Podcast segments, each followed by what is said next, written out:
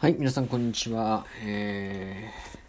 ー、今日も男なら共感できるラジオ始めていきたいと思います。えっと、今日は自分の尊敬する人の共通点についてちょっと考えてみたのでお話ししたいなと思います。えっと、僕が、えー、尊敬する人って誰なのかなっていうのをちょっと考えた時に、まあ、何人か思いついたんですけどうんとまあ、えー、パッと思いついたのは4人かなっていうところで。えー、挙げると、まあ、まずはイチロー選手。あとは正人さんですね。えっ、ー、とまあ K1 の選手ですよね。2009年10年ぐらいに引退されたと思うんですけど、えー、まあ僕が大好きな K1 の選手です。あとはキングコングの西野さんとあとは講演家の、えー、鴨頭さんですね。で、えっと、この4人の人あとは、えっと、自分の職場の先輩で、一人尊敬してる方が、いるんですけどもえっとまあ共通点を考える時に、えーまあ、それを考えることで自分の価値観っていうのが、まあ、自分が欲しい価値観あとは今後大事にしていかなくてはいけない価値観っていうのが分かってくるんじゃないかなと思って、えー、ちょっと考えてみたんですね。でそしたらまずイチローさんとかあとマサトさんっていうのは、えー、やっぱり同じことを継続して毎日できることとかまあ一つのことを成し遂げてもまた次へとどんどんこう積み重ねていけるところっていうのが、えー、すごいことだなっていうふうに思うんですよ。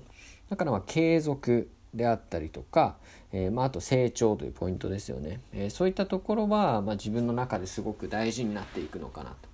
で、まあ、自分が足りない部分に対して憧れを抱くっていうことは、えー、多いと思うので、まあ、やっぱり僕の中では継続っていうのは多分一個のキーワードになっていくんじゃないかなっていうふうに思うんですね。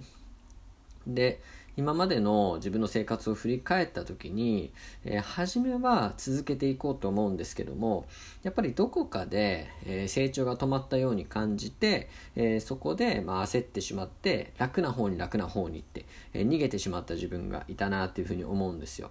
で結構この焦りっていうのが成長の中で、まあ、大きな敵だなっていうふうに思っていて、え僕もこの放送、え今まで配信した中で、え成長の最大の敵は焦りってっていう配信をしたと思うんですけども、えー、やっぱりそこの部分が自分は弱いんじゃないかなって思うんですよね。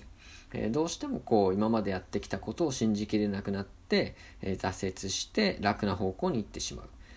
ていうところが、まあ、弱いところなんじゃないかなって自己分析してます。ただやっぱりこのイチローさんとか正人さんっていうのは、まあ、目標があってで、まあ、正人さんは、え明確な、まあ、K1 のチャンピオン、世界チャンピオンになるっていうのを、があって、まあ、それだけをこう追い求めてたっていうよりかは、そのために何をしたらいいのかっていうのを逆算して、え毎日継続していった。確実に積み重ねていったってことだと思うんですよね。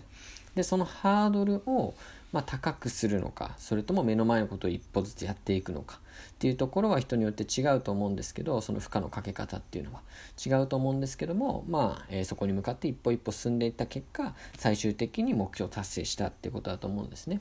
でイチローさんも同じように毎日継続していた結果、えー、日米通算アンダーで世界記録を作るとかあとは10年連続200本アンダーを打つとか、えー、そういったところを達成していったんだと思います。で、イチローさんのやっぱコメントとかをよく見る、聞くと、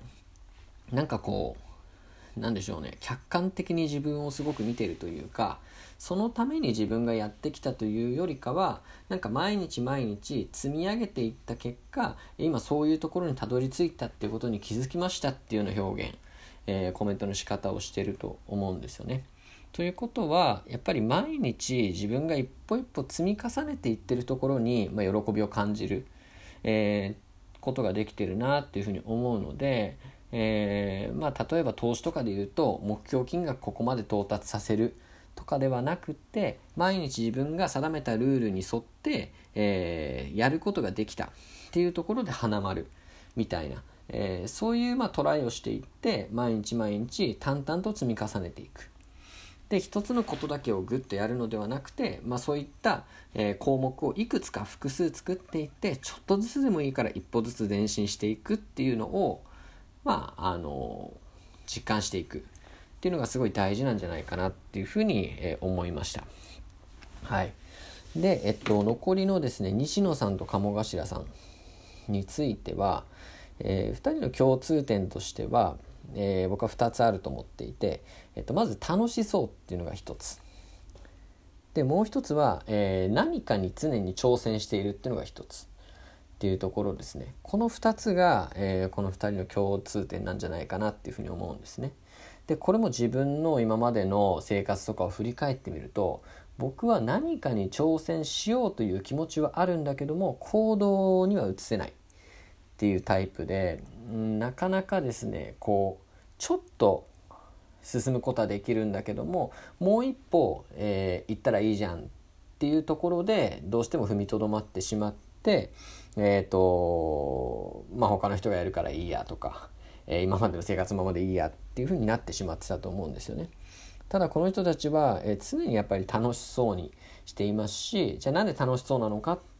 ていうと自分がやりたいことっていうのに常にこう挑戦をしているなんか昨日よりも今日変化が起きるように何かしらこうアクションを起こしているっていう印象があるんですよね。で、えー、やっぱりこういうふうに挑戦をしているから日々もう本当に夢中になって生きてると思いますしあの全力で生きてると思うんですよね。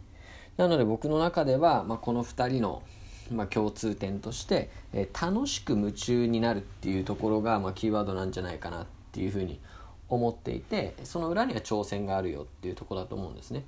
で、えー、これも、まあ、今後、えー、僕がいろんなことをしていく中でのキーワードになると思うのでまあ、えー、楽し